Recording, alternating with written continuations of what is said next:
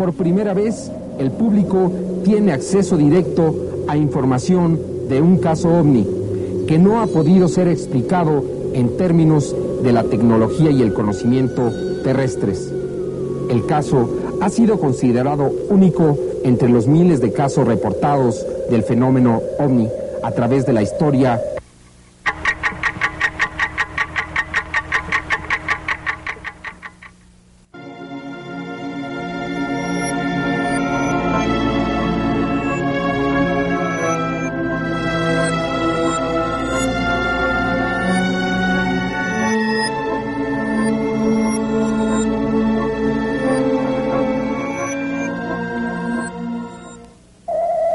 caso ovni no es ficción, ni una demostración de efectos fotográficos o cinematográficos, sino un reportaje periodístico y científico documentado con varias películas y muchas fotografías, realmente únicas, por grabaciones, por el testimonio de varios testigos y de científicos que han analizado las evidencias. Entre las pruebas presentadas en este caso, hay partes de metal y de plástico, las cuales están siendo ya estudiadas. Estas fotografías de ovnis son las más claras, más vivas y reales que jamás se hayan tomado en la historia de la humanidad. Este es el caso de un campesino suizo, Edward Billy Meyer, y su sorprendente contacto con seres venidos de otros planetas. Este caso fue cuidadosamente estudiado por el equipo de 60 minutos y resulta tan sorprendente como fascinante. Cada una de las evidencias que aquí presentaremos fue analizada por científicos de todo el mundo. Solo en los Estados Unidos, 20 especialistas analizaron las películas que mostraremos en este reportaje. No pudieron dar crédito a lo que veían. Cada uno de ellos emitió su juicio sobre este caso. Asimismo, se presentó una parte del material con el que supuestamente se fabrican las naves que hemos visto fotografiadas. Fue analizado por expertos en metalurgia, quienes se sorprendieron ante la extraña composición del metal. El señor Edward Meyer ha escrito más de 3.000 páginas de conversaciones que asegura haber tenido con ellos, las cuales están siendo cuidadosamente estudiadas, así como los rastros que han dejado estas naves en sus aterrizajes. Desde que el hombre dio sus primeros pasos en el planeta Tierra, volvió la vista hacia el mar del universo para tratar de encontrar respuesta a preguntas como su propio origen, la posibilidad de estar solos o de ser una de las formas inteligentes que habitan el universo. Este vasto océano de estrellas donde existen millones de soles y muchos millones más de planetas, así como de posibilidades de que exista vida en ellos hace poco más de 30 años, después de la Segunda Guerra Mundial, con el desarrollo de los radares y de los aviones supersónicos, se empezó a reportar la presencia de objetos voladores no identificados. Se les atribuían formas extrañas, diferentes a las naves de la Tierra. Se aseguraba que poseían una velocidad extraordinaria, así como una forma de desplazamiento desconocida para el ser humano. Desde los primeros reportes en 1947 y hasta 1952, estas naves extrañas fueron vistas en todo el mundo. Testigos que aseguraban haber tenido contacto con estas naves. Fueron presentadas algunas fotografías, pero estas no eran lo suficientemente claras o poseían la suficiente información como para emitir un juicio sobre ellas. Los objetos voladores no identificados continuaron apareciendo en todos los países del mundo cada vez un mayor número de personas aseguraba haber tenido contacto con las naves. Se presentaron más pruebas. En ocasiones se descubrió que era fraude. En muy pocas veces no se encontraba una respuesta lógica a las pruebas presentadas. Pero algunas de las ocasiones los casos fueron archivados sin encontrar una respuesta. Nunca se aceptó la existencia de la vida extraterrestre en base a las pruebas presentadas. De 1965 a 67 se registró el mayor número de contactos de objetos voladores no identificados. La Fuerza Aérea de los Estados Unidos inició una investigación a la que llamó el Libro Azul. Se investigaron cientos de casos. Se reunieron muchas pruebas, sin embargo, nunca se hicieron públicas los resultados de las investigaciones, ni se dio respuesta a las pruebas presentadas. El proyecto Libro Azul fue cancelado al iniciarse la década de los 70, sin haber dado respuesta a los motivos que lo crearon. Desde entonces se ha culpado a las autoridades militares de los Estados Unidos y de otros países de retener información referente al fenómeno ovni. Por esta razón, el caso del señor Edward Meyer en Suiza adquiere singular importancia. Por primera vez, el público tiene acceso directo a información de un caso ovni que no ha podido ser explicado en términos de la tecnología y el conocimiento terrestres. El caso ha sido considerado único entre los miles de casos reportados del fenómeno ovni a través de la historia por cuatro razones. Primero, existen más notas y más información de este contacto y una descripción detallada de los eventos narrada por los testigos que en cualquier otro caso de la historia. Segundo, existen más fotografías y muchas de ellas son las mejores de cualquier caso registrado. Tercero, existe más evidencia física que estudiar y analizar en este caso que en cualquier otro conocido. Cuarto, el contacto ha sido duradero y aún continúa ocurriendo y existen más contactos individuales que en cualquier otro caso que se haya tenido en la historia de este fenómeno. Las fotografías y películas fueron analizadas cuidadosamente en los laboratorios Design Technology de Poway, California. La investigación fue conducida por el doctor Neil Davis y un grupo de científicos. Uno de ellos dice, por lo que respecta a nosotros, no podemos negar la existencia y la realidad de estas naves, puesto que el resultado del análisis confirma su autenticidad. Por ejemplo, hemos analizado una y otra vez estas fotografías y pudimos comprobar que las fotografías eran reales y no eran fotografías arregladas. Utilizamos una serie de computadoras para analizar cada uno de los granos de la fotografía y de la película de esta imagen y pudimos comprobar la presencia de un objeto volador no identificado y de un jet atrás. El resultado que dio la computadora después del análisis es que el ovni se encontraba más o menos a 900 metros de la toma. Con otro tipo de análisis pudimos comprobar que alrededor del ovni hay un halo. Este halo es de color morado o púrpura. Este detalle nos pudo informar de un balanceo que hizo esta nave de unos dos metros hacia cada lado. Este movimiento lo pudimos comprobar a través de este halo morado, porque el halo se mantenía alrededor del ovni aún estando este sin movimiento. Aquí podemos notar este color rojo que refleja la energía que despedía el avión Mirage a la hora de moverse. Mediante el mismo análisis pudimos notar que el ovni y el avión fueron fotografiados al mismo tiempo. Definitivamente no era una fotografía tomada antes y otra después y posteriormente superpuestas. En esta fotografía se observa que se trata de un aparato sólido en el cual se reflejan los rayos del sol. Aquí en la parte superior se aprecia la luz solar, también existe otro reflejo en la parte de abajo, que es reflejo de la misma luz que cae sobre la montaña hacia la parte baja del ovni. Y esto es lo que nos dio la pauta para confirmar la autenticidad de esta fotografía y desechar la idea de que esta fuera una fotografía arreglada. También pudimos observar mediante el análisis de computadoras que inclusive había un movimiento de la nave de un lado hacia otro. Hay un halo que demuestra el movimiento. Ahora, nosotros preguntamos, ¿Alguien sería capaz de desmentir estas fotografías después de un análisis como este? Las fotografías de Meyer fueron sometidas a diferentes pruebas en el laboratorio. Estas fueron algunas de estas pruebas. 1. Análisis del grano de la película con un microdensitómetro de rayo láser. Resultado. Características consistentemente homogéneas. No hay granos que se sobrepongan a otros, eliminándose de esta manera doble exposición técnicas de impresión fraudulentas o composición de varios negativos. Segunda prueba, termograma, separación de la densidad del color en frecuencias bajas. Con esta prueba se mide el tiempo del día, el cual es correcto. Los valores de la luz son reflejados en la parte baja de la nave. Separación de la densidad del color en frecuencias altas. También en esta prueba, como en la anterior, los valores de la luz son reflejados correctamente del suelo a la parte baja de la nave.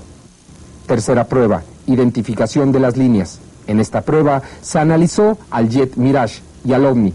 En ella se elimina todo lo que sea modelo a escala o modelos detenidos por un alambre, pinturas y otros trucos similares. Cuarta prueba, promedio de densidad. Con esta prueba se identifica a los objetos tridimensionales. Tanto el Mirage como el OVNI son tridimensionales. Quinta prueba, contorno de la escala en una copia infrarroja de la fotografía con un filtro de paso de banda en una vista topográfica basada en la iluminación. En esta fotografía del Mirage se observa el contorno de las orillas del avión y se observa también los restos del combustible que va quemando. En la misma fotografía aparece el ovni. En ella se puede observar la energía que se desprende. Aparece aquí de color púrpura. Por otra parte, no se observan restos de combustión como en las naves terrestres. Inclusive, el señor Meyer, el día que tomó la fotografía de la nave y el avión, se encontraba grabando, con un micrófono y una grabadora rudimentarios, y pudo captar los sonidos emitidos por el objeto. Se puede escuchar al viento y los ladridos de un perro. Escuchemos cuidadosamente.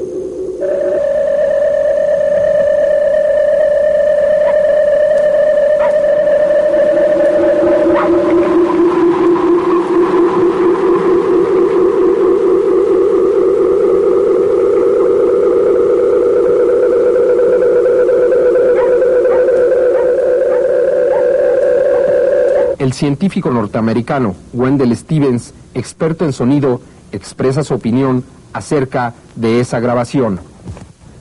Yo he estado estudiando el trabajo del señor Meyer durante siete años. Estuve analizando la grabación que acabamos de escuchar. Me encontré con que era una grabación demasiado especial. Pude escuchar el sonido muy claramente. Otros compañeros y yo hemos utilizado una serie de aparatos muy avanzados para analizar esta grabación. Ahora pues, lo que hemos descubierto es que con los elementos con que contaba aquí el señor Mayer sería imposible crear artificialmente un sonido como este que se dice es de los ovnis y definitivamente es un sonido original y extraño. Para analizar las muestras de metal que le fueron proporcionadas al señor Meyer, se consultó a varios expertos en Phoenix, Arizona, en los Estados Unidos. Lo que yo les puedo decir es que este es un material demasiado extraño para nosotros. Este metal es en cierta forma demasiado especial, porque al contacto con la Tierra se echa a perder. En este caso se está tratando de hacer, de manejar este metal aquí en la Tierra. En algunas ocasiones, cuando este material se usa, se envía fuera de la atmósfera terrestre y después de que regresa a la Tierra parece que una parte se pone grisácea, se corrompe y la otra parte queda todavía amarillenta. Tratamos de desarrollar este metal pero el hecho es que aquí en la Tierra se iba perfeccionando, pero al final se hacía como polvo. El metal fue enviado a otro laboratorio en los Estados Unidos. El resultado fue de que no se podía desarrollar este metal en la Tierra, en ningún lugar de la Tierra, que inclusive era de difícil análisis.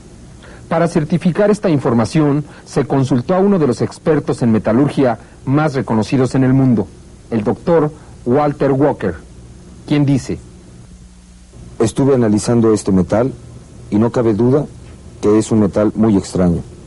Nunca había visto un metal de ese tipo. Me sorprendí enormemente de lo maleable y de lo suave de ese metal. Ahora pienso, ¿cómo es posible que un metal tan maleable y tan suave pueda ser la composición de unas naves llamadas ovni y que se dice pueden viajar en el espacio? Doctor Boguel, un reconocido especialista en rayos láser, dice, me sorprendió mucho ver que el metal con que se hacían los ovnis podría ser combinado con diferentes metales con una facilidad sorprendente. Aquí en esta fotografía aumentada tenemos diferentes tipos de metal.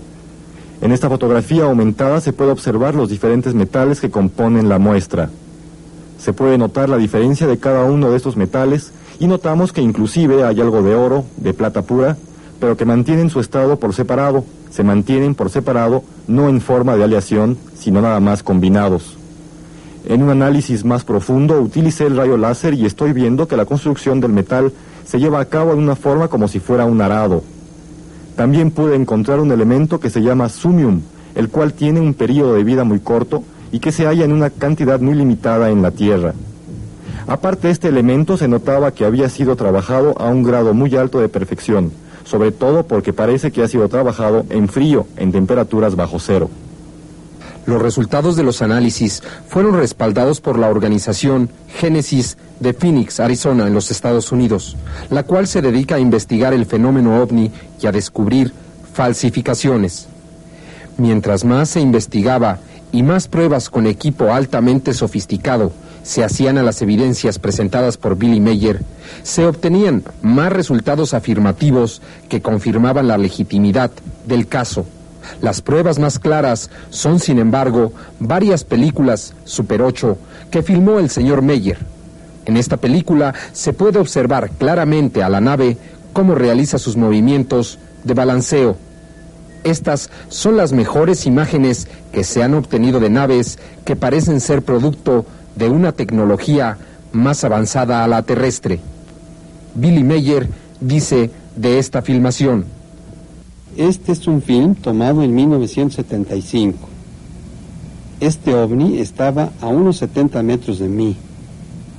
Se balanceaba hacia arriba y hacia abajo. Aquí se puede notar perfectamente bien cómo está desarrollada la toma. Este es el momento en que el ovni está efectuando una serie de movimientos un poco inestables como de balanceo. Posteriormente pude captar el momento en que el ovni se elevaba y perdía en el cielo. Estas imágenes, al igual que las fotografías que estamos presentando, han sido analizadas por diversos expertos y la conclusión ha sido siempre la misma. Los objetos voladores presentados son reales. No se trata de algún truco. En casi todas las filmaciones aparece otro objeto en movimiento, lo que hace prácticamente imposible una superposición de imágenes. En junio de 1975, el señor Meyer fue a la ciudad de Oberg Sadelek. Tomó varias fotografías de los ovnis, además de una película en Super 8. De ese día recuerda Edward Meyer. Yo estaba sentado por acá cuando apareció el ovni. Eché a andar mi cámara de cine y pude tomar esto que estamos observando. Estuve filmando este ovni durante tres minutos. Como parecía que ya se acababa la película, regresé a revisar la cámara.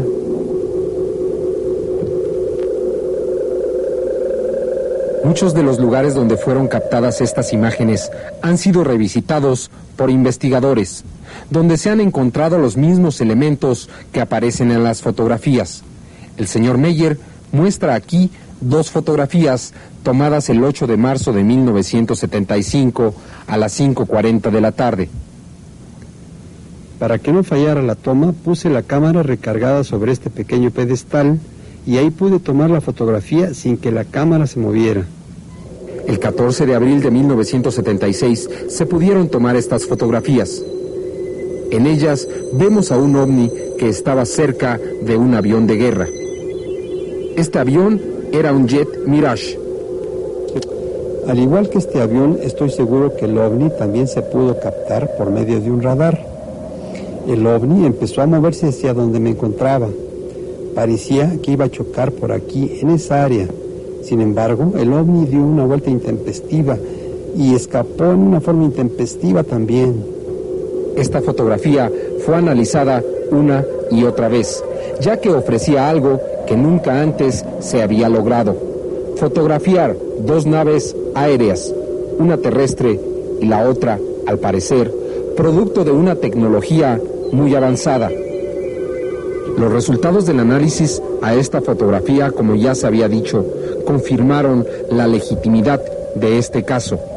Existen otras películas que por su claridad despejan las dudas existentes o crean nuevas interrogantes. Esta película fue tomada el 18 de marzo de 1975. En ella se puede observar claramente a una nave y los movimientos que realiza alrededor de un árbol y sus ramas. La película fue filmada como a las 5.30 de la tarde. El escenario fue esta casa donde antes de la aparición del ovni estaba el árbol. Ese día estuvo lloviendo, pero al quitarse la lluvia apareció el ovni sobre la casa volando en una forma oscilante, formando círculos. En esta filmación se puede observar cómo la energía soltada por la nave mueve las ramas del árbol. Observando más cuidadosamente y de cerca, podemos ver cómo el ovni casi toca la cresta del árbol. Tres meses después de esta aparición, el árbol desapareció completamente. Nunca se pudo determinar las causas exactas de su muerte. Veamos esta toma más de cerca, cómo la nave pasa detrás del árbol. Y cómo pasa tan cerca de él que es capaz de mover su punta. En otra película se pueden observar automóviles en movimiento mientras una nave se balancea sobre un valle. Veamos más cuidadosamente. El automóvil que pasa debajo de la nave es más pequeño. Se ha calculado que el tamaño de estos ovnis es de 7 metros.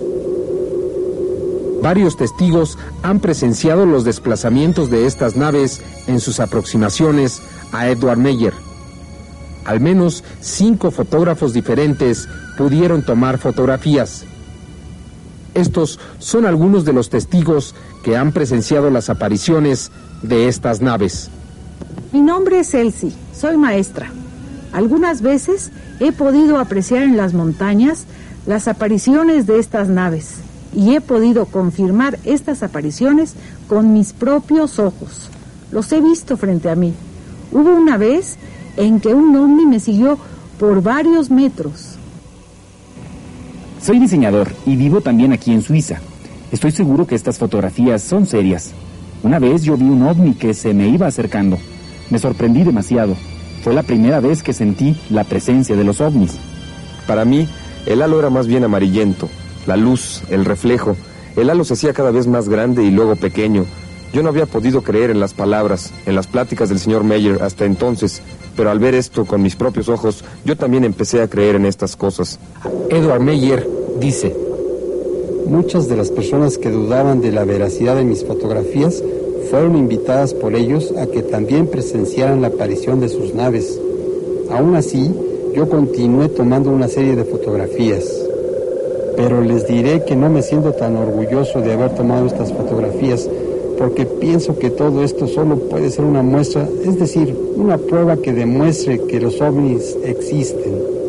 El 29 de marzo de 1976 se llevó a cabo una de estas demostraciones. Se presentaron tres naves, tres ovnis fotografiados al mismo tiempo. Estas imágenes son únicas. En esa ocasión también se tomaron muchas fotografías de diferentes ángulos. En este detalle se puede observar a la nave detrás de la rama del arbusto, un elemento que aseguran los expertos hace prácticamente imposible una falsificación. Existen otras tres películas filmadas en cine Super 8 por Billy Meyer de los ovnis. Una de ellas fue filmada en este sitio algunos años antes. En ella se puede observar a un ovni en movimiento y las ramas de un árbol que se agitan por el viento.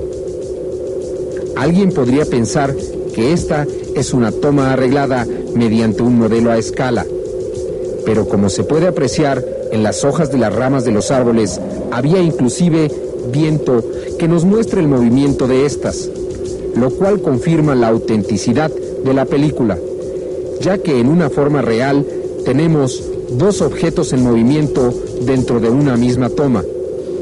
Es decir, tenemos el movimiento de las hojas y el movimiento del ovni que se pasea de un lado a otro. En esta otra toma ocurrió un fenómeno muy interesante. Billy Mayer, al mismo tiempo que filmaba estas escenas, grababa el sonido que emitía la nave. En el momento en que realizó un acercamiento con el lente de la cámara, aumentó el volumen de la grabación. Prestemos atención.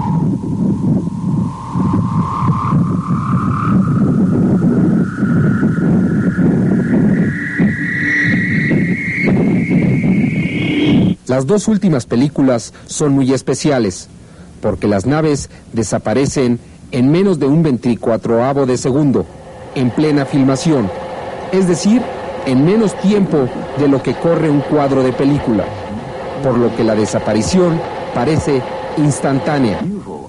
En esta película que habíamos presentado brevemente se puede observar cómo el ovni desaparece. Al ser analizada en computadora se pudo observar un pequeño destello blanco antes de que el ovni desapareciera. Veámoslo nuevamente en cámara lenta. Aún es muy rápido. Veamos cuadro por cuadro. Aquí, entre un cuadro y otro, desaparece. Esta película ha sido estudiada minuciosamente y no se ha encontrado ningún indicio de truco o edición. Existe otra película en la que se puede observar cómo desaparece de un lado y aparece en el otro el ovni. Observe con cuidado.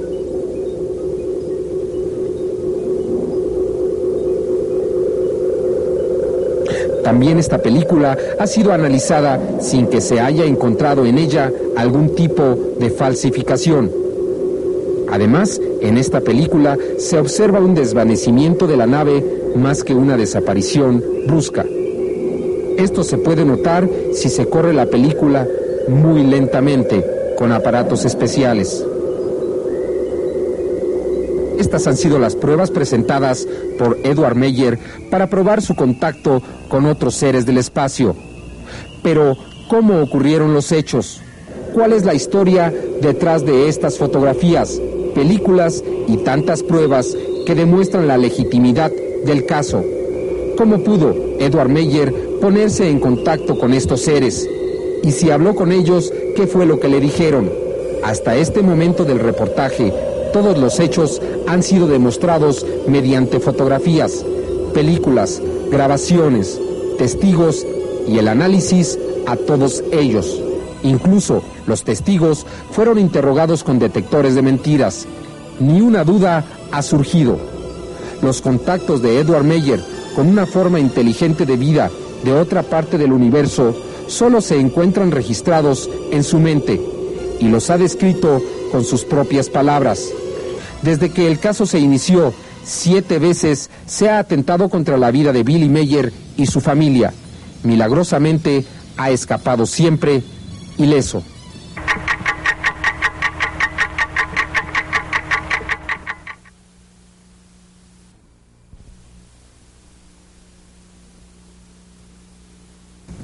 Comienzo. La experiencia se inició el 28 de enero de 1975 en las colinas de Hingwell, en la remota provincia de Cantón, en Suiza. Eran las 2 y 12 de la tarde de ese jueves. Billy Meyer se encontraba en un apartado camino en las colinas. Repentinamente dio comienzo. Meyer escuchó un extraño sonido, algo que nunca antes había oído. En ese momento vio a una nave metálica en forma de disco que se movía suavemente en forma de círculos sobre su cabeza. La nave bajó suavemente y aterrizó sobre la hierba. Billy Meyer tomó varias fotografías de la nave hasta que ésta se detuvo y posó suavemente. Lleno de excitación y temor, Billy Meyer corrió hasta el aparato. Fue detenido abruptamente por una fuerza que no le permitió acercarse a más de 50 metros de la nave. Era como tratar de avanzar en medio de un huracán. Entonces, de atrás del aparato, apareció el cosmonauta y caminó directamente hacia él. Meyer se frotó los ojos. No creía lo que veía. El cosmonauta era una mujer que hablaba en perfecto alemán, aunque con un acento muy peculiar. La mujer se identificó como Senyase, del planeta Erra, en la constelación de las Pléyades, a 560 años luz de distancia de la Tierra. Detrás de la estrella Taigueta, una de las estrellas gigantes que existen en la constelación de las Pléyades. La cosmonauta dijo a Meyer que durante mucho tiempo han tratado de establecer contacto con los humanos, pero que ha sido casi imposible. Los contactados casi siempre han temido ser considerados locos y han preferido guardar silencio. Semyase dijo que existían muchas organizaciones que investigaban a los ovnis, pero casi ninguna tenía material auténtico. Casi todas las fotografías existentes son reflexiones naturales de la luz o falsificaciones. Casi sin creer lo que estaba viviendo, según sus propias palabras, Meyer continuó su diálogo con Semyase. La cosmonauta dijo, nos llaman extraterrestres u hombres de las estrellas y nos aducen cosas supernaturales. A pesar de ello, somos hombres como ustedes, pero nuestro conocimiento y entendimiento excede al suyo considerablemente, especialmente en el campo técnico. Es verdad que el hombre ha dado su primer paso en el espacio, dijo Semyase, pero es aún primitivo, porque necesita un impulsor que lo proyecte al hiperespacio lo que le permitiría recorrer distancias infinitas. Tiempo y espacio se sobreponen y colapsan uno dentro del otro y se nulifican. se dijo a Meyer que otros sistemas solares dentro de nuestra galaxia tienen muchas formas de vida, no solo humana. Algunos animales y plantas han alcanzado un desarrollo elevado. Algunas de ellas han llegado hasta el espacio e incluso, eventualmente, han visitado la Tierra. Algunas de estas criaturas son peligrosas, capaces de destruir o esclavizar a planetas enteros. Esa es precisamente una de nuestras misiones, dijo la cosmonauta Senyase, dejar saber a los humanos de la Tierra de estos peligros, porque el tiempo se aproxima. Un conflicto con estos seres parece inevitable. De esta cosmonauta llamada Semyase, parecieran ser parte de una novela de ciencia ficción Solo las pruebas tan claras presentadas por Meyer les dan significado.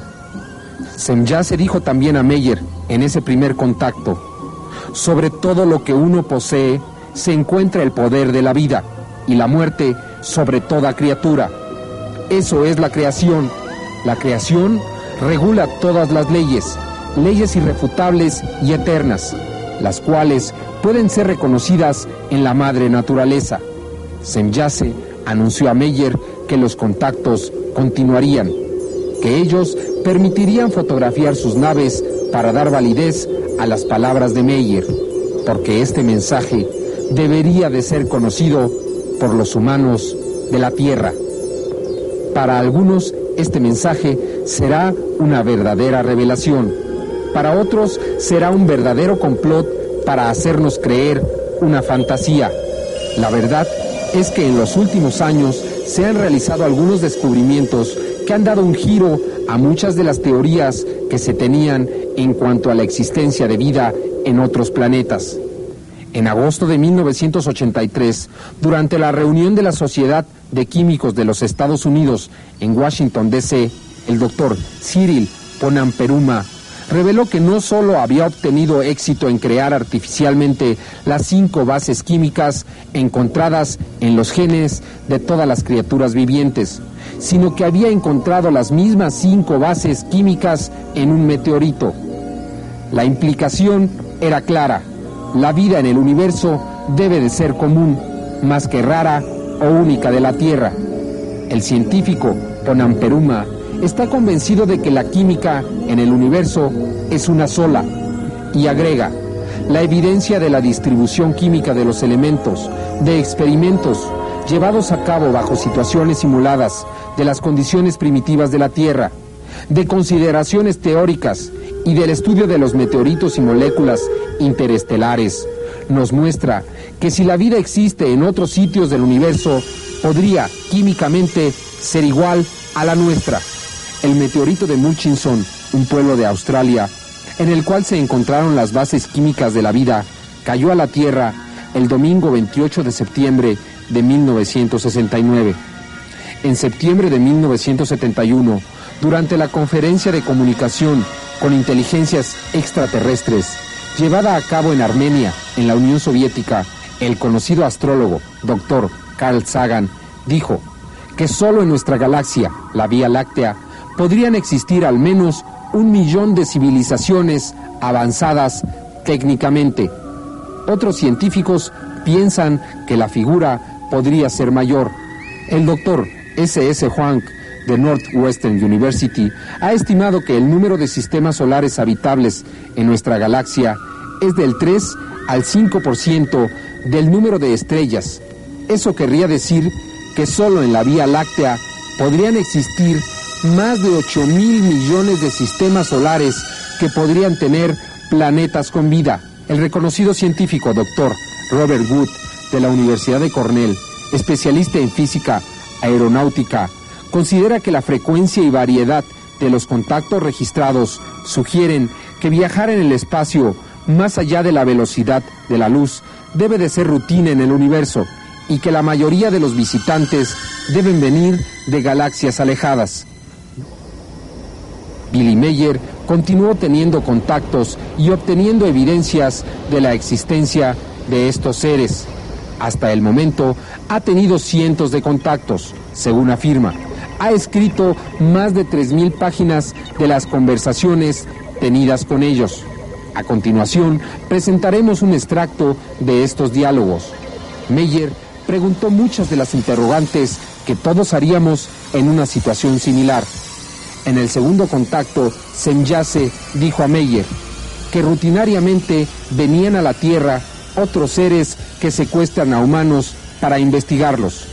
En la mayoría de las ocasiones son regresados sin que sufran daños o recuerden cualquier cosa, pero a veces nunca vuelven a ser vistos.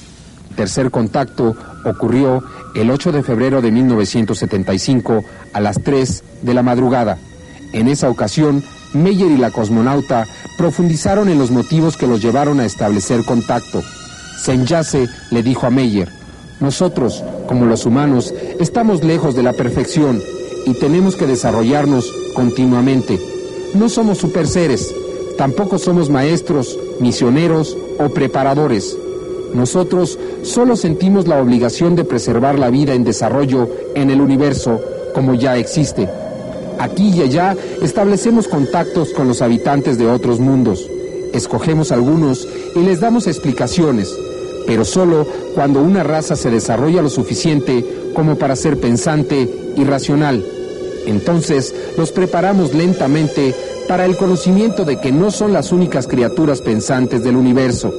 Meyer preguntó a Semyase por qué no aparecían ante las masas y se mostraban públicamente. ¿Por qué no se ponían en contacto con los gobiernos? Semyase contestó, sin excepción, los gobiernos de la Tierra tienen hambre de poder y sed de lucros, a muchos de los cuales les gustaría dominar plenamente la Tierra. Y sin duda les gustaría dominar el espacio. No existe interés en nosotros mostrarnos al público, continuó Senyase. No somos guardianes ni observadores de los terrestres.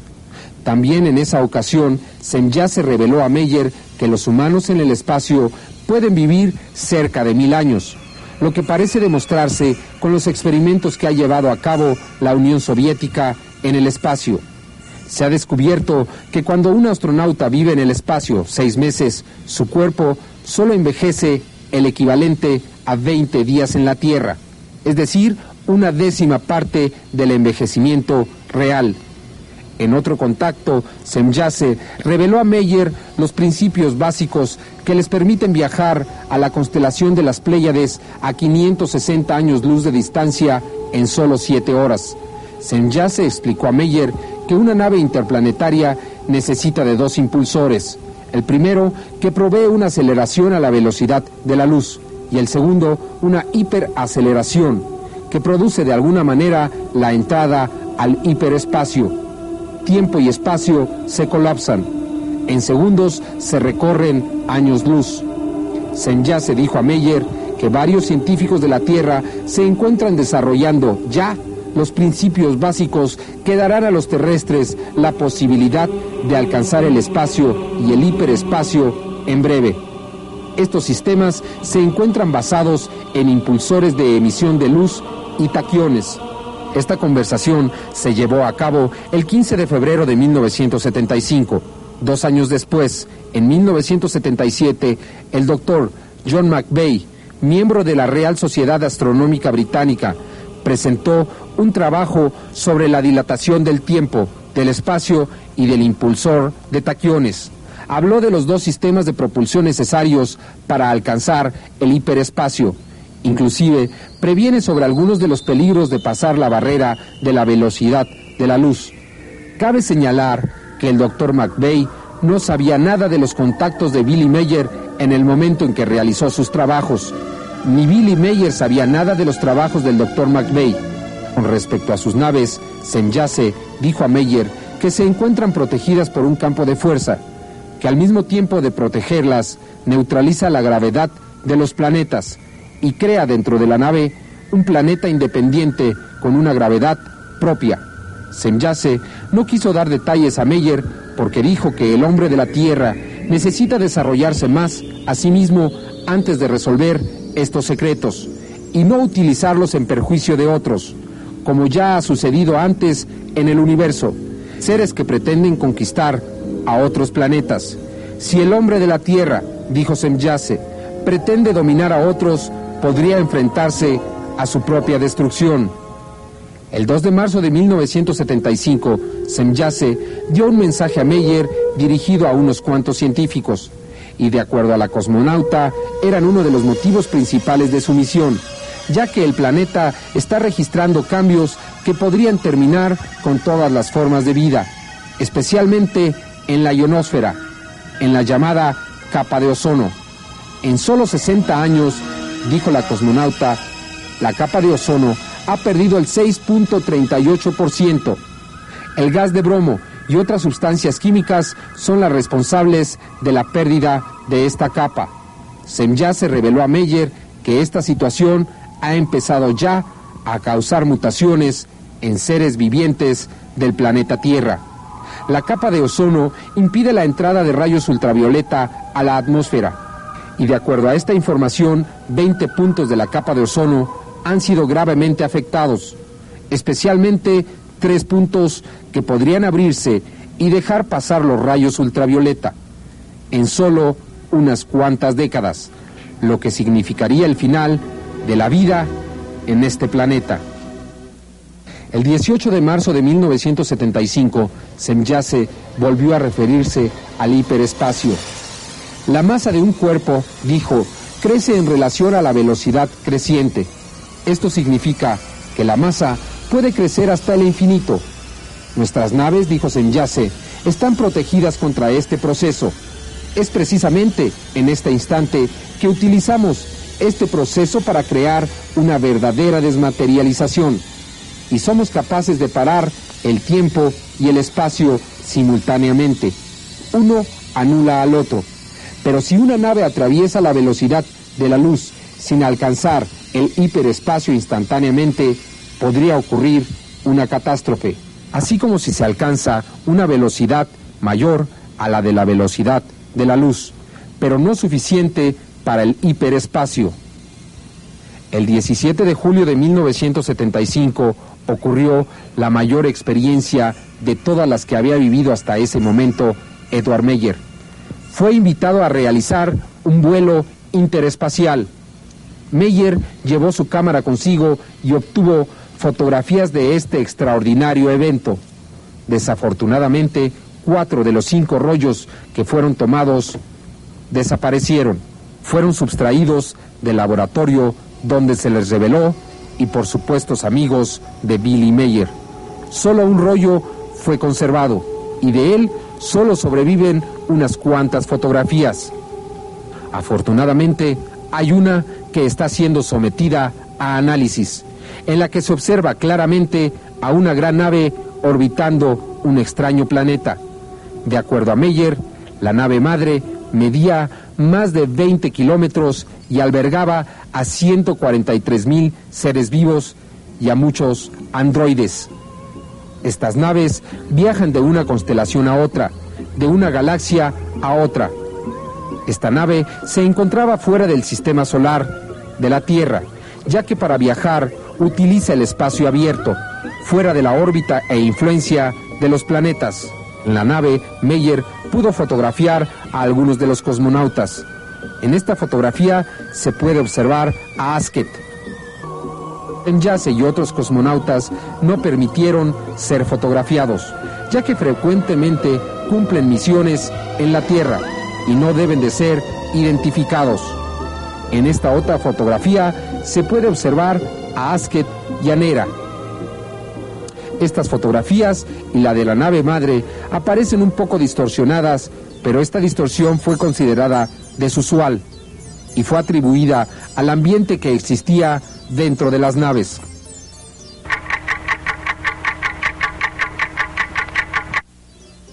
Los contactos continuaron.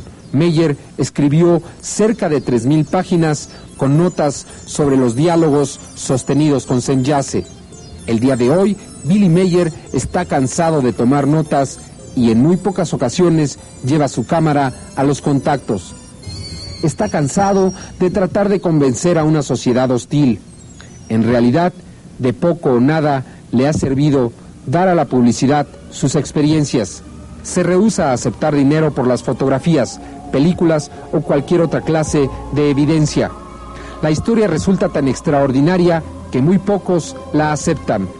Sin embargo, los contactos y las conversaciones entre Edward Meyer y las extrañas naves continúan, según lo declarado por algunos testigos. Entre las últimas conversaciones que ha tenido Meyer con estos seres, de acuerdo a lo que declaran algunas de las personas más allegadas a él, se encuentra la del origen del hombre en la Tierra. Los contactos de Meyer no solo han sido con hombres de las Pléyades, sino también con hombres de la constelación de Vega, de la constelación de Lira y con otros que se autonombran habitantes del universo Dal. De acuerdo a lo informado a Meyer, hace 22 millones de años ocurrió una gran guerra entre los habitantes de Lira. Muchos emigraron a diferentes puntos del universo, a la constelación de las Íades, a las Pléyades, a Vega, a nuestro sistema solar. En la Tierra establecieron una pequeña colonia que volvió a tener un conflicto bélico y emigraron. Así, cada civilización en el espacio se desarrolló independientemente, algunos logrando grados de desarrollo elevadísimo. Los hombres de la constelación de Lira, por ejemplo, se encuentran varios miles de años avanzados sobre los hombres de las Pléyades. Y los de las Íades se encuentran casi 300 años adelantados sobre los de las Pléyades, al igual que los habitantes del universo Dal. De acuerdo a los hombres de las Pléyades, nosotros nos encontramos a 3.000 años de distancia de avance tecnológico. Se dijo también a Meyer que en este sistema solar existió una colonia que fue destruida. El planeta entero desapareció y como prueba se menciona el cinturón de asteroides que flota entre Marte y Júpiter, cuyo origen para nosotros aún permanece desconocido. Pero de acuerdo a las palabras de Semyase, fue un planeta que existió ahí y que desapareció después de una gran guerra nuclear. Este es el caso más extraordinario de la historia. Más de 800 fotografías, películas y toda clase de evidencias. Hemos ofrecido esta información como un reporte de los hechos, como han sido presentados, no como una verdad absoluta. Las evidencias aún tendrán que estudiarse por muchos años. La información obtenida por Meyer tendrá que ser analizada más profundamente existe mucha información aún por ser conocida. En este reportaje solo fueron presentados los puntos más sobresalientes y también aquellos más fáciles de comprender. Existe un sentimiento latente por la verdad y un fuerte deseo de creer. Mucha gente ha sido profundamente afectada por la historia, como ha sido presentada y por los resultados de las investigaciones. La primera reacción de la mayoría después de ver las evidencias por primera vez ha sido llevarse las manos a la cabeza y exclamar, Dios mío, ¿te das cuenta de lo que esto significa? Otros han ofrecido sus servicios para realizar la investigación, otros ofrecen el uso de laboratorios y otros más exclaman, esta es la mentira más elaborada que se ha hecho en la historia. El día de hoy, Edward Meyer ha desaparecido de la luz pública, aunque sus allegados aseguran que los contactos continúan en el mar del universo. ¿Seremos los únicos flotando en esta pequeña isla en un rincón de la Vía Láctea? ¿O seremos tan solo una de tantas formas de vida existente? Con tanto por conocer e investigar. Esta historia, estos hechos de confirmarse, nos abren una puerta que parecía estar cerrada. Nos dan una luz y un destino. Nos dan un origen y un futuro. En el mar del universo flota una pequeña isla que es llamada por sus habitantes planeta Tierra. Estas fotografías fueron analizadas en computadora. Incluso fue necesario crear nuevos aparatos. Los resultados rebasaron las expectativas. Se pudo comprobar no solo que las fotografías eran reales, es decir, que no eran producto de algún truco, sobreposición, modelo a escala, etc. Meyer mostró también cinco películas en Super 8, en dos de las cuales la nave desaparece en pleno vuelo. Estas películas fueron minuciosamente analizadas, incluso por computadoras. Ni una duda, los objetos filmados en vuelo son reales,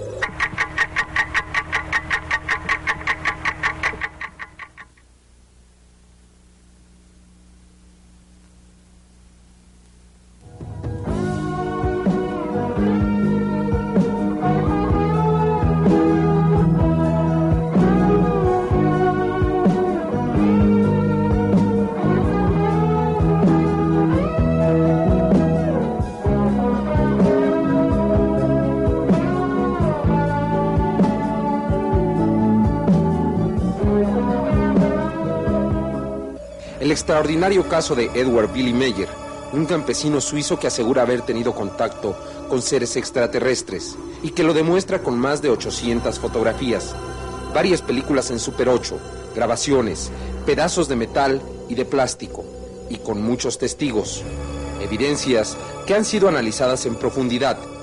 En la primera parte de este reportaje presentamos todas las pruebas que ha obtenido Edward Meyer en sus múltiples contactos así como extractos de algunas conversaciones que asegura haber tenido con estos seres venidos de las Pléyades. Sin embargo, las investigaciones continúan.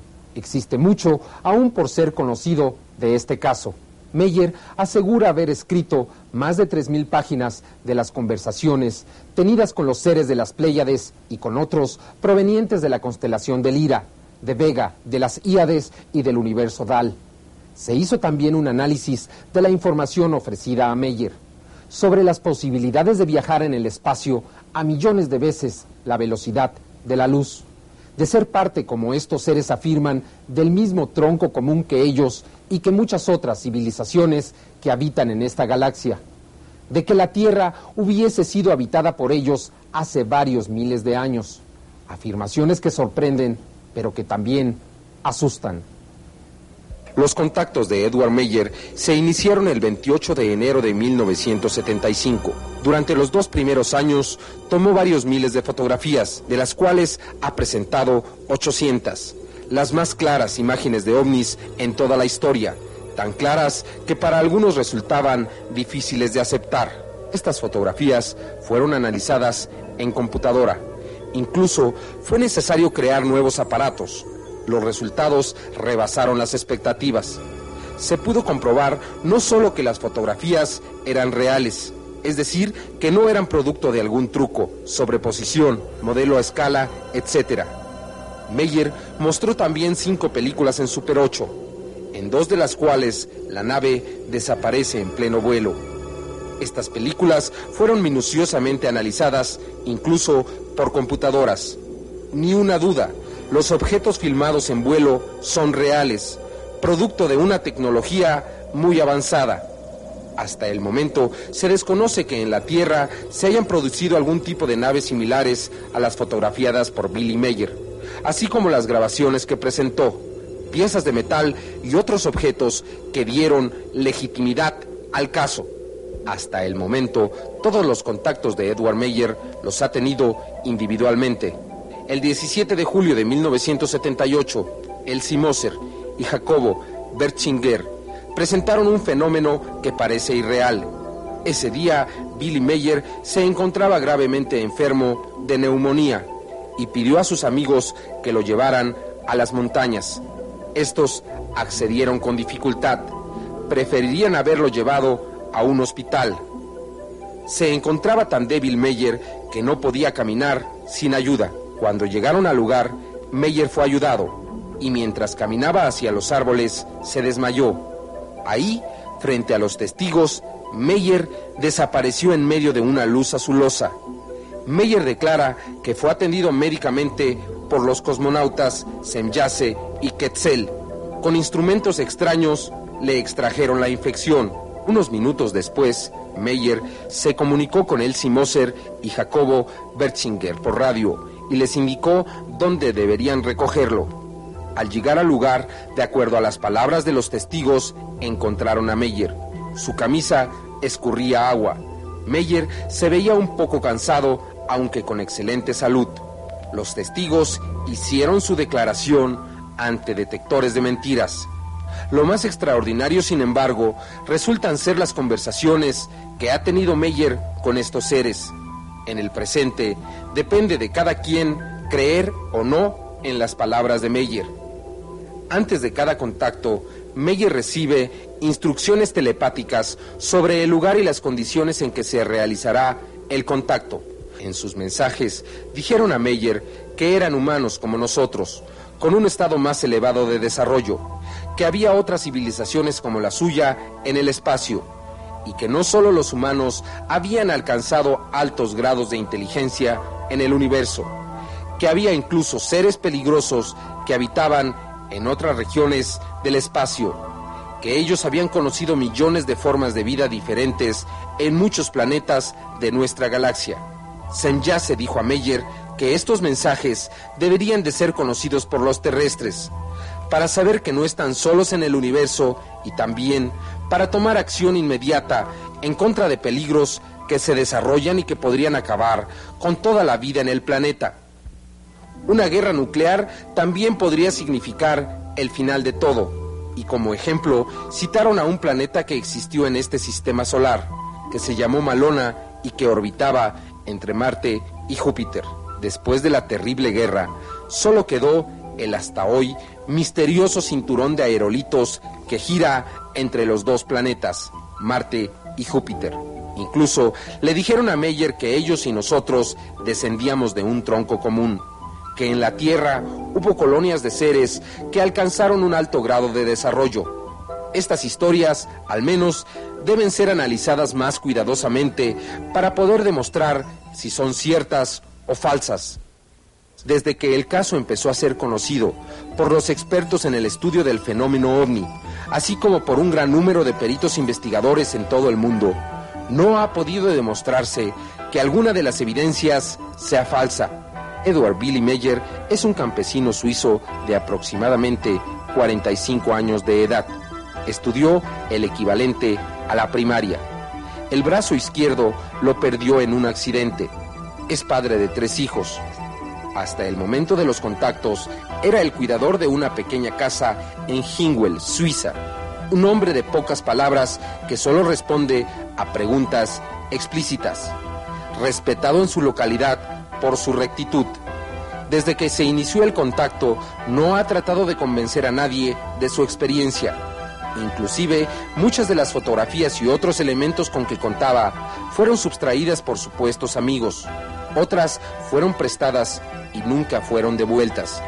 Meyer no ha pedido dinero por alguna de las evidencias. Los investigadores que han estado cerca de él consideran que aún guarda mucha información y que solo con paciencia y preguntas adecuadas podría obtenerse todo lo que sabe Billy Mayer. Porque como se decía, Mayer ha perdido el interés de que se crea en su experiencia. Está convencido de que solo el tiempo y los acontecimientos darán trascendencia a lo que le ha sucedido y a lo que le han comunicado. Como se dijo anteriormente, este es un reporte de los hechos, como fueron presentados, no es una verdad absoluta. Solo una investigación más profunda, el desarrollo tecnológico y el tiempo podrán determinar si estos sucesos, si esta experiencia de Edward Meyer significa el principio de una nueva era, o si solo fue el desesperado intento de un campesino suizo por engañarnos a todos, un campesino manco que nunca ha sido acompañado a los contactos. Desde su primer contacto, no se permitió a Meyer llevar hasta el sitio a algunos de sus amigos, ya que los hombres de las Pléyades desconfían de los terrestres. Solo se les permitía llegar a 500 metros del lugar, donde sin embargo podían apreciar las aproximaciones y despegue de las naves. El primer contacto de Meyer ocurrió, como se ha dicho, el 28 de enero de 1975.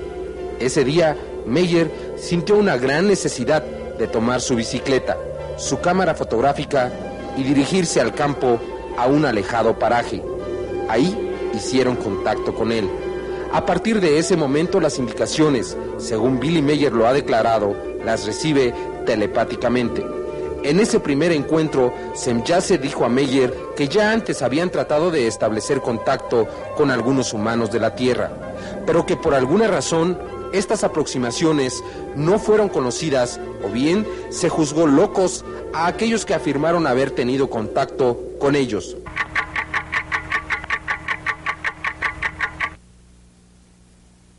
El equipo de 60 minutos investigó un gran número de casos para tratar de encontrar un caso similar. Entre los muchos casos revisados, encontramos uno que ocurrió en julio de 1950, que sorprende por la similaridad que guarda con el caso de Meyer. En aquel entonces casi no se habían registrado contactos de estas naves con seres humanos de la Tierra. La experiencia para Daniel Fry empezó la noche del 4 de julio de 1950. Fry era un destacado ingeniero aeronáutico que trabajaba para una compañía del gobierno estadounidense, la Aerojet General Corporation. Era experto en química, explosivos y cohetes espaciales, y era también escéptico de las curiosas historias que empezaban a circular y que hablaban de naves en forma de plato que volaban. La noche del 4 de julio, Fry se encontraba en la población de Las Cruces, en el estado de Nuevo México. Esa noche, según declara, era muy calurosa y no podía dormir. Sintió necesidad de caminar por el desierto. Ahí, un hecho extraño llamó su atención. Un punto luminoso se movía entre las estrellas. Repentinamente comenzó a acercarse hacia donde se encontraba Fry. De acuerdo a su propia declaración, que apareció publicada en el libro el incidente de Arenas Blancas, publicado en 1954, Fry pensó en echarse a correr, pero su curiosidad lo detuvo. Se trataba de un objeto ovalado que no emitía sonido y que conforme se acercaba a la Tierra disminuía su velocidad hasta posarse suavemente en silencio sobre el suelo. Fry, experto en aeronaves, estaba fascinado. Una nave sin turbinas, que no emitía gases. La forma suave en que se posó en tierra le demostró a Fry que se trataba de un objeto construido con material muy ligero. Al acercarse al aparato, de acuerdo a lo declarado por Daniel Fry, una voz le indicó que no lo tocara. Incrédulo, Fry aguardó. La misma voz le comunicó que el objetivo de esa misión era comprobar el grado de adaptación del ser humano a otros medios, conceptos y ambientes así como buscar mentes abiertas y receptivas con las cuales establecer contacto. Posteriormente, Fry fue invitado al interior de la nave. Esta era dirigida a control remoto, desde otra nave que se encontraba a 16.000 kilómetros sobre la Tierra. Fry se mostraba incrédulo. Pidió a la voz que se mostrara. Esta respondió que no estaba acostumbrada al ambiente terrestre que por lo tanto no podía descender aún en la tierra. Entonces le indicó a Fry que realizarían un vuelo de Nuevo México a Nueva York, de ida y vuelta, en unos cuantos minutos. Fry no entendía realmente lo que sucedía, según relata. La voz, que se identificó como el cosmonauta Alan, le dijo a Fry, Sabemos que la gente de la Tierra que ha visto el desplazamiento vertiginoso de nuestras naves piensa que ningún humano podría soportar una aceleración tan tremenda. La verdad es que la fuerza que acelera este vehículo no solo actúa sobre cada átomo de él, sino también actúa sobre la estructura atómica de todo lo que se encuentra en su interior, incluyendo a los pasajeros. En las aeronaves de ustedes, dijo el cosmonauta Alan, el sistema es diferente. las desplazan por medio de turbinas que producen un impulso sobre una parte de la aeronave. Ese impulso local acelera la nave, pero no al piloto ni a los pasajeros. El piloto solo siente la aceleración por su contacto con el asiento y la inercia del resto del cuerpo produce la compresión causante. En casos extremos, la pérdida de la conciencia y la destrucción del cuerpo humano si dicha aceleración es excesiva. En ese momento, Fry, incrédulo, observó las luces de Nueva York, según declara. Habían pasado apenas unos cuantos minutos desde que había ascendido a la nave. Unos cuantos segundos después estaba de regreso en Nuevo México. La nave se posó suavemente en el campo. Fry observó la cabina, tratando de grabar en su mente hasta el más mínimo detalle. En ese momento le llamó la atención un emblema grabado en el respaldo del asiento. El diseño, escribe Fry en su libro, era sencillo, la representación simplista de un árbol y una serpiente. La impresión que sintió al reconocer el símbolo fue tan poderosa que Alan la percibió y dijo, ha reconocido nuestro símbolo y se imagina cuál es su significado. Era de esperar. Cualquier terrestre lo habría identificado. Fry continúa su relato. Alan me dijo, nuestros ancestros vivían en la Tierra, como se lo habrá imaginado al ver el emblema. Estaban muy avanzados y vivían en el sitio que las leyendas de los terrestres llaman Lemuria. Por otra parte, el desarrollo científico de la Atlántida era también muy avanzado, al extremo de que sus científicos aprendieron a manejar la energía atómica con más habilidad de la que ustedes tienen actualmente. Había cierta rivalidad entre ambas naciones y el desenlace era inevitable. Pero por ahora no me queda tiempo para decirle nada más, le dijo la voz identificada como Alan, y agregó, no, no piense que no volveremos a encontrarnos. Le advierto que aún no he cumplido con la parte más importante de la misión que se me ha encomendado. El mensaje que usted deberá de transmitir a los humanos de la Tierra, dijo la voz que se había identificado como el cosmonauta Alan a Daniel Fry. Fry dice en su libro que entre 1950 y 54 tuvo cuatro contactos con los seres del espacio. Después de publicar su libro en 1954, se acusó a Fry de haber inventado una extraordinaria historia. La verdad es que hoy, 30 años después, el caso de Daniel Fry adquiere nueva actualidad. Este caso presenta gran similitud con el de Edward Billy Meyer, no solo por sus apreciaciones de las características de la nave, de material ligero, suave, de la luz naranja fotografiada por Meyer y descrita por Frey, de su desplazamiento y la explicación que recibió, sino por la manera en que recibió el mensaje y los detalles que se apuntaron, como la supuesta presencia de estos seres en la Tierra hace varios millones de años. Daniel Fry fue ridiculizado por la propia Fuerza Aérea Norteamericana para la cual trabajaba la Agencia Central de Inteligencia, la CIA, también desvirtuó las palabras de Fry. Este, sin embargo, afirmó seguir teniendo contactos. 14 años después de su primer contacto, presentó una fotografía de un ovni. El objeto fue fotografiado en mayo de 1964 en las cercanías de la ciudad de Merlín, en el estado de Oregon, en los Estados Unidos. El 18 de septiembre de 1964 tomó otra fotografía entre Baldwin Park y Azusa, en California. Esta fotografía y la anterior fueron reconocidas como no trucadas. Sin embargo, en poco tiempo, el caso de Daniel Fry cayó en el olvido. Solo la similitud de los eventos con el caso de Edward Meyer han motivado un nuevo acercamiento al caso de Fry, como la supuesta presencia de estos seres en la Tierra hace millones de años.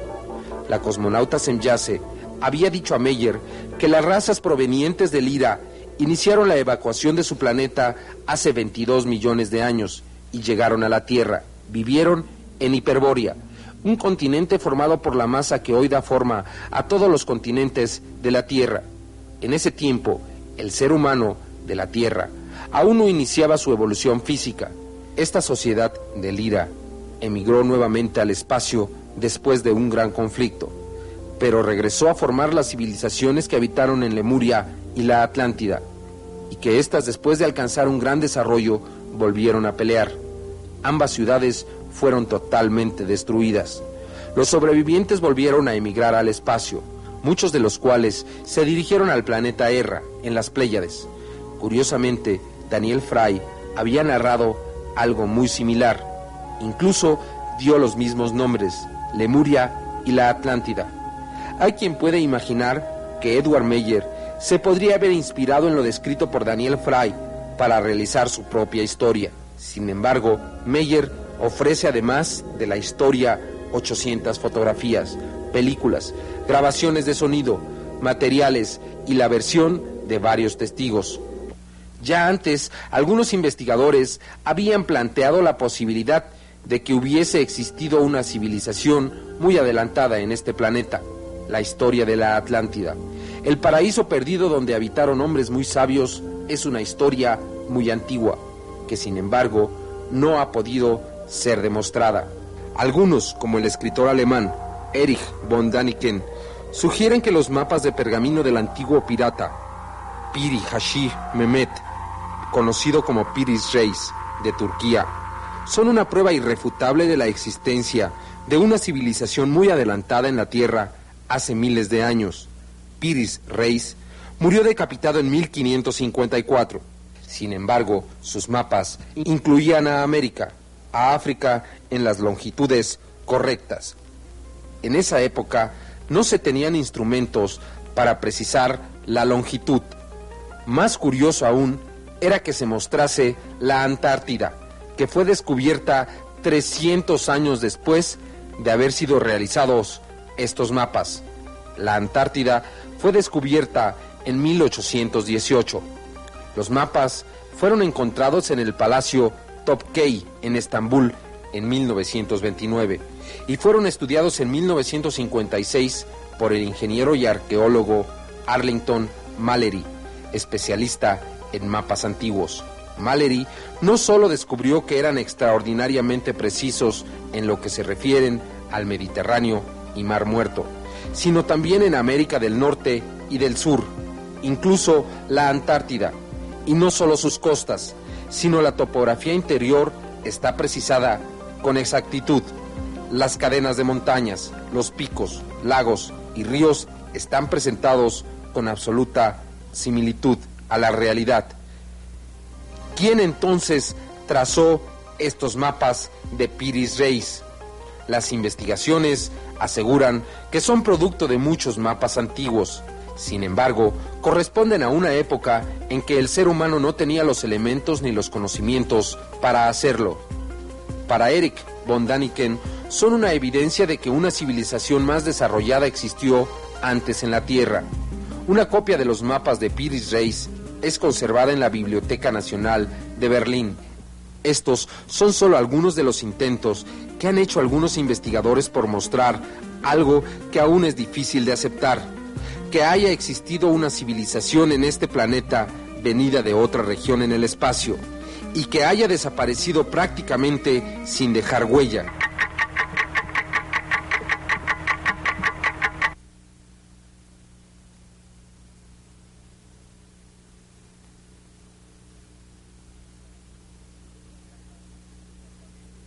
Semyase explicó a Meyer que en el espacio el tiempo no se mide linealmente, sino que existe un reloj de eventos.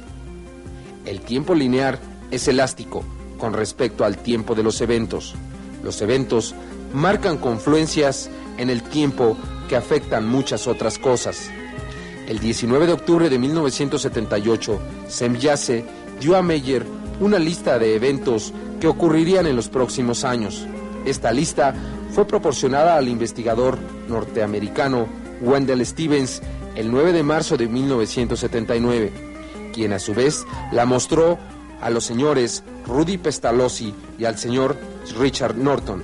De acuerdo al investigador Stevens, es impresionante la exactitud de las predicciones. Entre otras cosas, se anuncia la caída del Shah de Irán, el ataque de China a Vietnam, la invasión de la Unión Soviética a Afganistán, la muerte del mariscal Tito, el descubrimiento de la decimacuarta y decimaquinta lunas de Júpiter en 1980.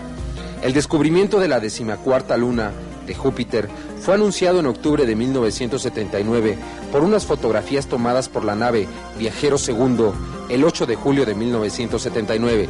La decimoquinta luna fue descubierta en mayo de 1980 por unas fotografías tomadas por la nave Viajero I el 5 de marzo de 1979. Los extraterrestres anunciaron a Meyer que en realidad existen 17 lunas alrededor de Júpiter, pero que pasarían algunos meses antes de que fueran descubiertas. En efecto, en diciembre de 1980, la Agencia Espacial Norteamericana, NASA, anunció el descubrimiento de la decimasexta luna alrededor de Júpiter. Gracias a las fotografías tomadas por el viajero primero en marzo de 1979, fue posible detectar a este nuevo satélite, de apenas 40 kilómetros de diámetro. También se anunció a Meyer que en un futuro breve serán descubiertos dos nuevos planetas en nuestro sistema solar, ambos más allá de Plutón. De las predicciones hechas a Meyer, existe una que destaca por su importancia. En el cuarto contacto de Meyer, que ocurrió el sábado 15 de febrero de 1975 a la 1.48 de la madrugada, Meyer preguntó a Semyase cómo podría el hombre construir un hiperpropulsor para alcanzar el hiperespacio. Semyase dijo que había muchos científicos de la Tierra que se encontraban trabajando en los propulsores de emisiones de luz y propulsores de taquiones. Como se decía, en 1977, el doctor John McVeigh de Inglaterra presentó un trabajo donde hablaba ya de las teorías que podrían dar al hombre de la Tierra los impulsores necesarios para llegar al hiperespacio. Estos trabajos fueron presentados en 1977 sin que hubiese conexión con el caso de Meyer.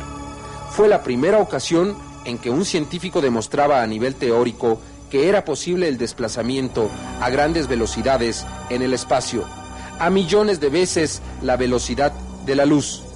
Este descubrimiento parece, sin embargo, estar más cerca de lo que se esperaba. En julio de 1980, el doctor Alan Holt, uno de los más destacados científicos de la NASA, declaró que nos encontrábamos a solo 10 años de un descubrimiento espectacular en sistemas de propulsión espaciales.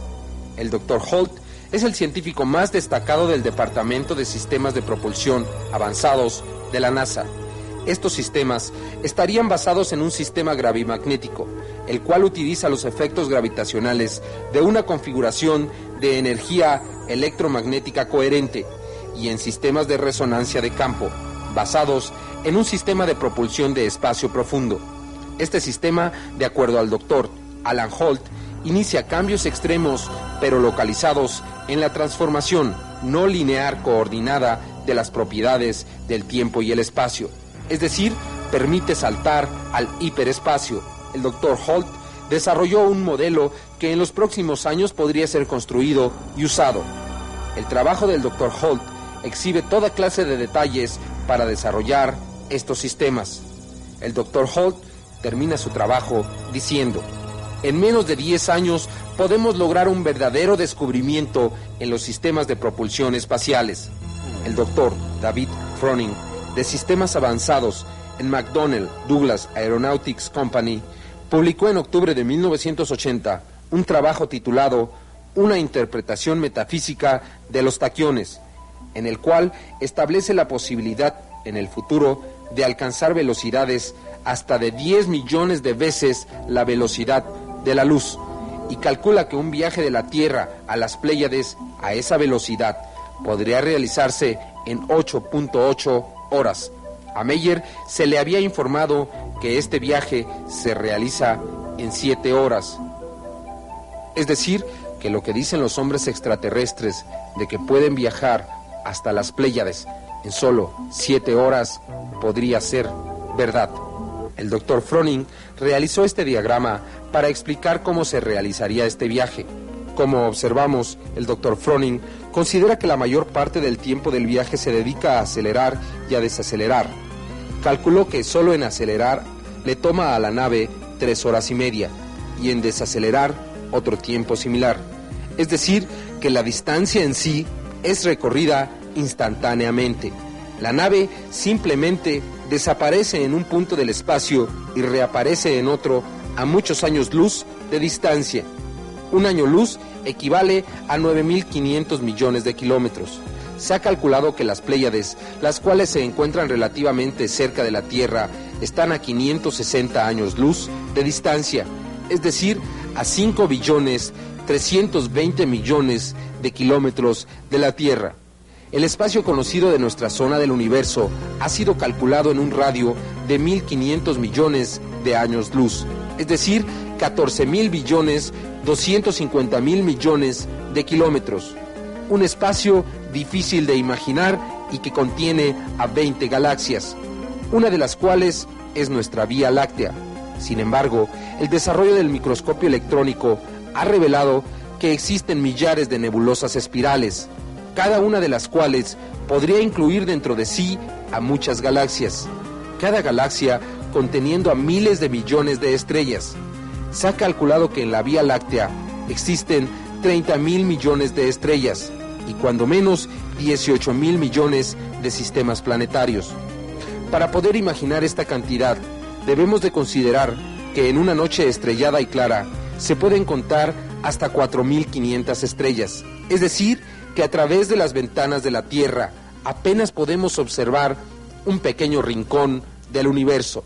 En esta otra gráfica del Dr. Froning podemos observar cómo explica la anulación del tiempo y el espacio en un viaje de esta naturaleza. Esta es la posición de la Tierra al despegar.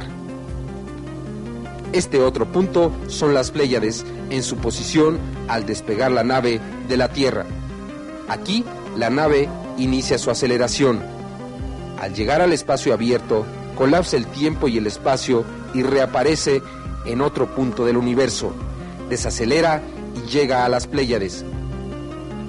Entre las Pléyades y la Tierra, el Dr. Froning traza una línea recta que significa el plano del tiempo y espacio de existencia para los que no están viajando. El viaje se realiza en 8.8 horas. La línea que describe la nave explica la sobreposición del tiempo y el espacio para los que están viajando con respecto a los que se mantienen sin movimiento. En el octavo contacto de Meyer con la cosmonauta Semyase, esta le advirtió que saltar al hiperespacio está lleno de peligros. La dilatación del tiempo entre ellos. Otro peligro es que la masa de una nave continúa su dilatación hasta destruirse. Semyase dijo que todas las civilizaciones que viajaban en el universo habían tenido que resolver estos problemas. Muchos viajeros se perdieron en el tiempo y el espacio. Algunos llegaron a extraños y alejados planetas y fueron incapaces de regresar. Otros se perdieron en el cosmos y murieron. El día de hoy, dijo Semyase, el hombre de la Tierra todavía piensa de sí mismo como el rey de la creación y se cree la única forma humana en el universo. En ese octavo contacto, que ocurrió el 18 de marzo de 1975, en un lugar cerca de Hingwell, Suiza, Semyase hizo revelaciones a Meyer que suenan fantásticas, pero que ofrecen un marco de referencia más amplio para analizar el caso y en especial los mensajes que Meyer asegura que recibió de los seres que viajaban en las naves que fotografió. En el noveno contacto, que ocurrió el 21 de marzo de 1975, Semyase habló nuevamente del futuro.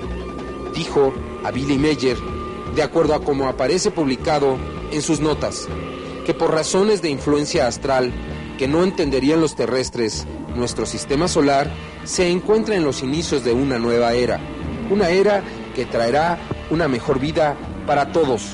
Algo dijo Semyase que en el momento actual parece imposible. Desquebrajamientos de sistemas sociales, contaminación, guerras. Sin embargo, estos grandes cambios en una era son precedidos no solo por grandes desastres sociales, sino por desastres naturales como temblores, inundaciones, erupciones volcánicas, un cambio de rotación de la Tierra, lo cual, por cierto, ha sido anunciado ya por algunos científicos. Se espera que la Tierra tenga una ligera variación de un grado en su órbita, lo que podría producir, entre otras cosas, el descongelamiento de las masas polares.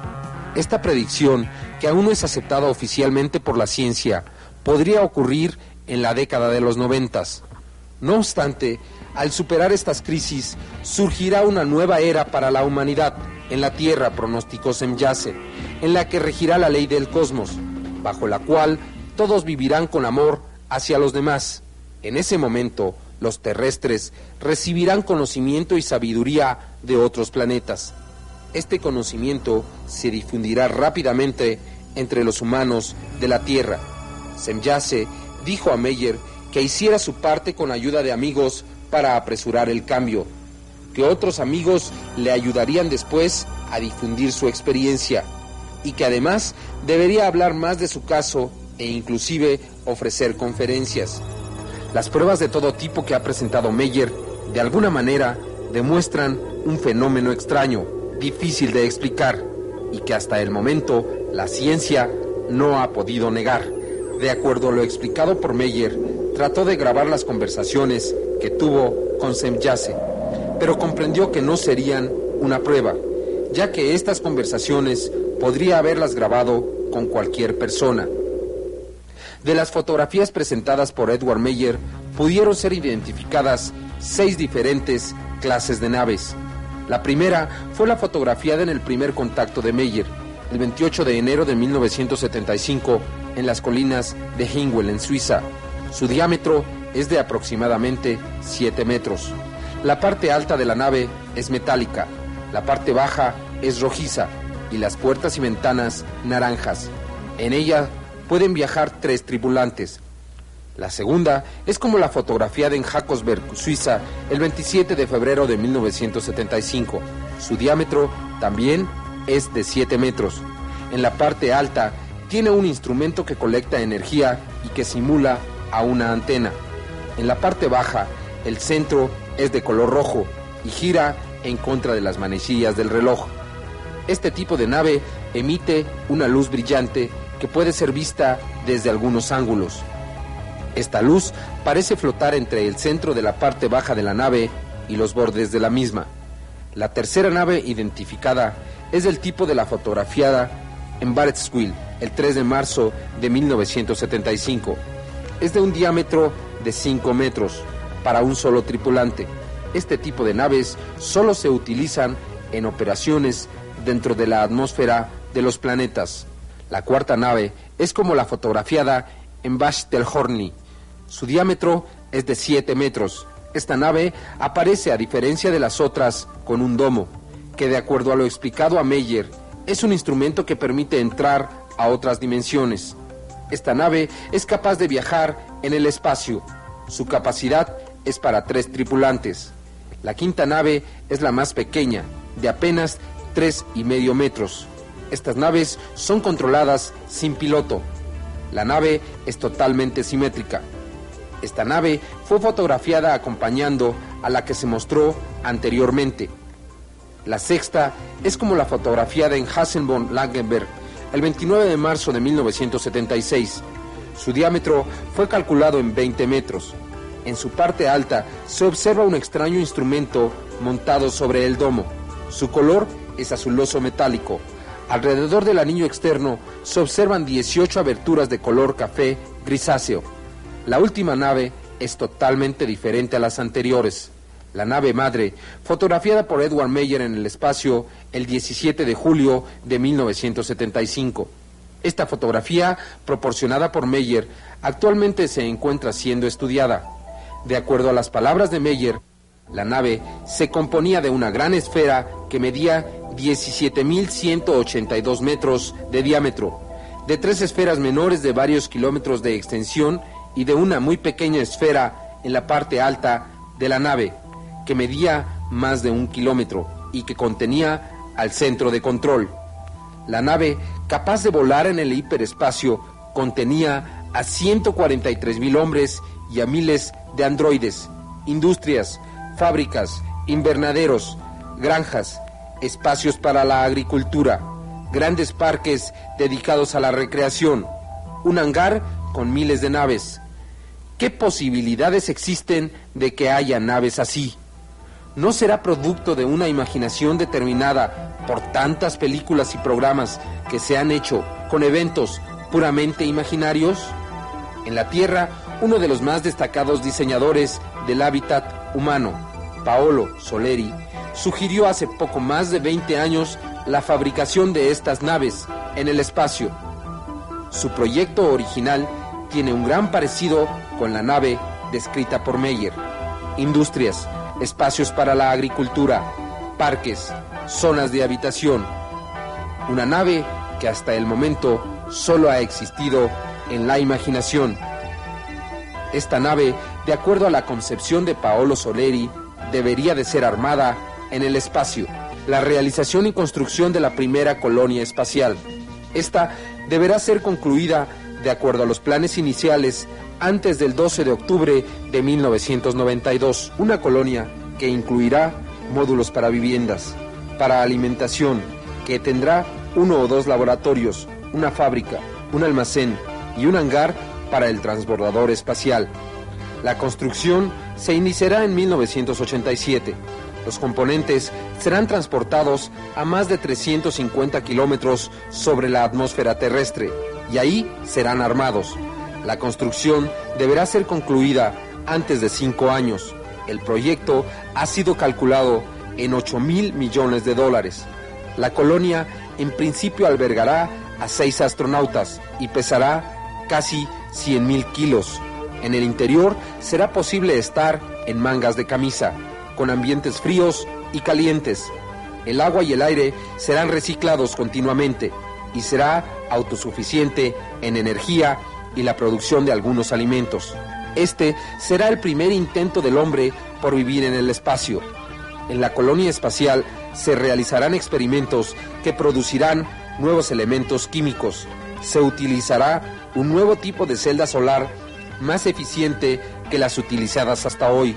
Se probarán nuevos tipos de computadoras que revolucionarán este nuevo campo de la tecnología.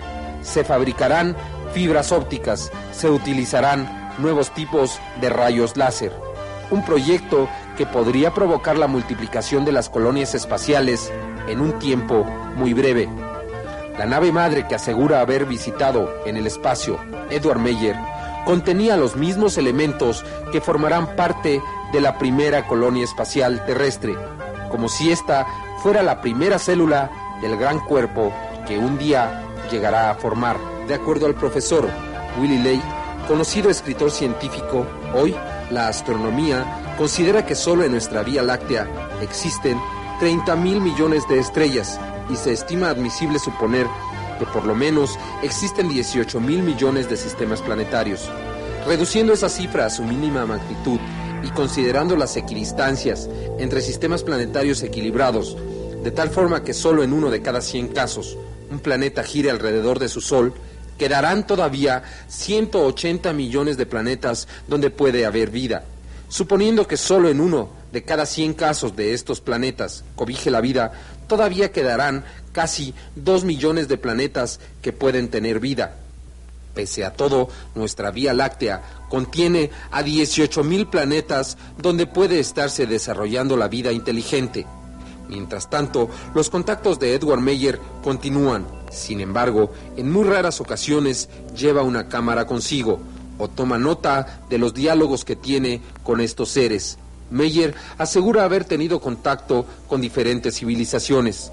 Todas ellas forman parte de una gran unión y se encargan de vigilar y estudiar esta zona del universo. En la actualidad, Meyer ya no tiene contacto con Semyase. De acuerdo a lo que informa, su nuevo contacto es un hombre llamado Quetzal, también proveniente de las Pléyades. El 3 de abril de 1981, Meyer fotografió la nave de Quetzal, aparentemente más sofisticada que las anteriores. Estas fotografías aparecen en blanco y negro. Fueron tomadas en Bastelhorny a la 1 y 10 de la tarde. Se puede observar claramente a la nave y su diseño. En estas otras fotografías, también en blanco y negro, se puede observar con más precisión el detalle en la parte baja de la nave. Esta última es una fotografía nocturna. Se puede apreciar el resplandor producido por la nave. En este diagrama se puede observar el diseño que se hizo de la nave, muy diferente a las anteriores. Estas fotografías fueron tomadas más de seis años después del primer contacto de Billy Meyer. En la actualidad están siendo sometidas a diversas pruebas por expertos ayudados de computadoras. En Suiza se formó una organización para auxiliar a Edward Meyer a conservar sus evidencias, a ordenarlas y clasificarlas para el futuro. Billy Meyer se encuentra prácticamente fuera de la vista pública. Desde que denunció el caso, en siete ocasiones han intentado matarlo. Su familia ha sido amenazada. Ha tenido que cambiar de hogar en varias ocasiones desde que se inició su experiencia. Las investigaciones en torno al caso de Edward Meyer continuarán. Nuevas pruebas están siendo aportadas por el grupo que trabaja con él. Solo el tiempo y el conocimiento humano darán respuesta a las evidencias presentadas por Meyer, pero permanecerá en la historia como un caso que podría llegar a convertirse en lo que significó el principio del cambio para muchos seres humanos de la Tierra, para muchos que las evidencias de este caso les ha demostrado que no estamos solos, que somos una de muchas formas de vida inteligente que existen en el universo, que representa este mar de estrellas infinito. Sabemos que existen muchos miles de millones de planetas. Imaginamos que existen muchos miles de millones más, en donde la Tierra representa solo un pequeño punto, un punto desconocido para muchas civilizaciones que podrían estar habitando el universo en este momento, un punto al que sus habitantes llegaron a considerar el centro del universo.